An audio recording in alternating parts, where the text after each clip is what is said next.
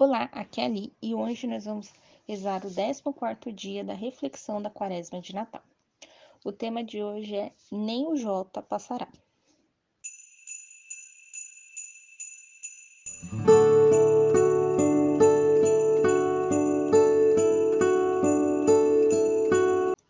Bem-vindos aos novenáticos para a nossa quaresma de Natal. Estamos reunidos em nome do Pai, do Filho e do Espírito Santo. Amém. Vinde, Espírito Santo, enchei os corações de vossos fiéis, e acendei neles o fogo do vosso amor. Enviai o vosso Espírito, e tudo será criado, e renovareis a face da terra. Oremos. Ó Deus, que instruíste os corações dos vossos fiéis, com a luz do Espírito Santo, fazei que apreciemos retamente todas as coisas, segundo o mesmo Espírito, e gozemos sempre de sua consolação. Por Cristo, Senhor nosso. Amém. Pai nosso que estais nos céus, santificado seja o vosso nome. Venha a nós o vosso reino. Seja feita a vossa vontade, assim na terra como no céu. O pão nosso de cada dia nos dai hoje. Perdoai-nos as nossas ofensas, assim como nós perdoamos a quem nos tem ofendido. E não os deixeis cair em tentação, mas livrai-nos do mal. Amém. Ave Maria, cheia de graça, o Senhor é convosco. Bendita sois vós entre as mulheres, e bendito é o fruto do vosso ventre, Jesus. Santa Maria, Mãe de Deus, rogai por nós, pecadores, agora e na hora de nossa morte. Amém. Glória ao Pai, ao Filho e ao Espírito Santo, como era no princípio, agora e sempre, por todos os séculos dos séculos. Amém.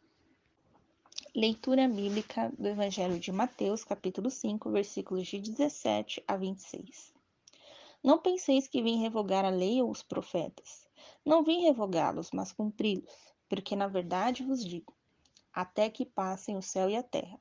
Não passará um só i, uma só vírgula da lei, sem que tudo se cumpra.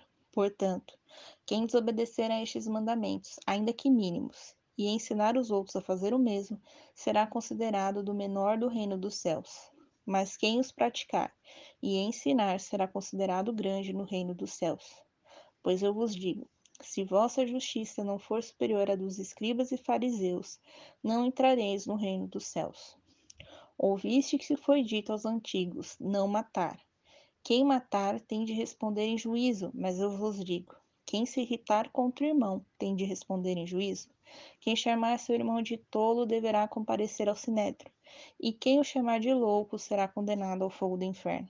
Se, portanto, fores levar tua oferta ao altar e aí te lembrares de que teu irmão tem alguma coisa contra ti, deixa tua oferta lá diante do altar e vai primeiro fazer as pazes com esse irmão e depois volta para fazer a oferta.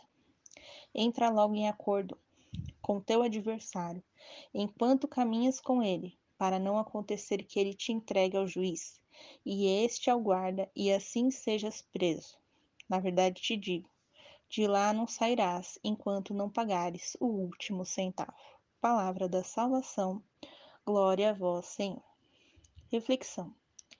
Nesse trecho, a primeira coisa que Jesus não fala é que ele não veio para dizer que a partir de hoje os dez mandamentos não servem mais. Muito pelo contrário. Jesus veio para levar os dez mandamentos à perfeição. Ou seja, a interpretação que foi feita dos dez mandamentos não estava completamente correta. Então Jesus vem para ensiná-la da forma correta. No versículo 18, ele nos afirma que tudo pode passar, mas nada da lei desaparecerá, nem a vírgula, nem o J. Aqui na tradução que eu copiei, nem o I. Né? O correspondente ao J no alfabeto hebraico é a menor letra que tem, que é a letra Yot. Né? Então, a menor letra do nosso alfabeto é o I. Né? Portanto, nem o que parece pequeno vai subir da lei.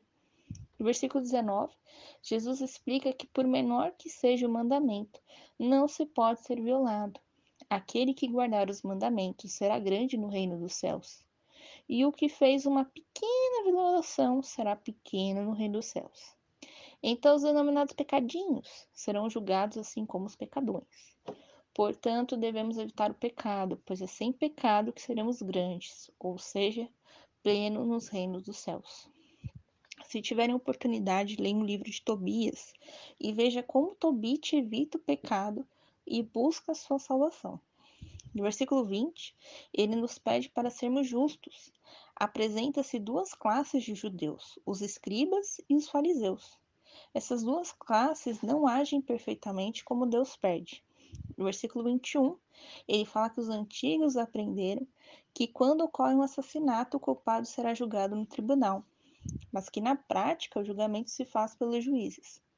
Aqui ele não fala de juízes como Moisés e Débora. Ele fala dos senhores que ficaram nas portas da cidade e validavam os casamentos, como de Ruth, por exemplo. Boaz vai ao juiz dizer que ia se casar com a viúva de um parente. Ou seja, não existe um tribunal. Só passa pelo conselho aquele que diz raca, que significa idiota em grego, para o seu irmão. Nos versículos 23 e 24, ele diz que você não pode dar a sua oferta a Deus se você não está de bem com o irmão. Para essa oferta ser perfeita e agradável a Deus, você tem de estar em estado de amor com o seu próximo, né? O que a gente chama de estado de graça. Você tem que ter perdoado todos ao seu redor.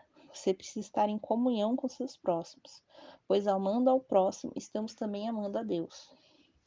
No versículo 25, ele aconselha que, em caso de divergência, primeiro se reconcilia com seu adversário para que o caso não vá para o juiz e o juiz lhe condene à prisão.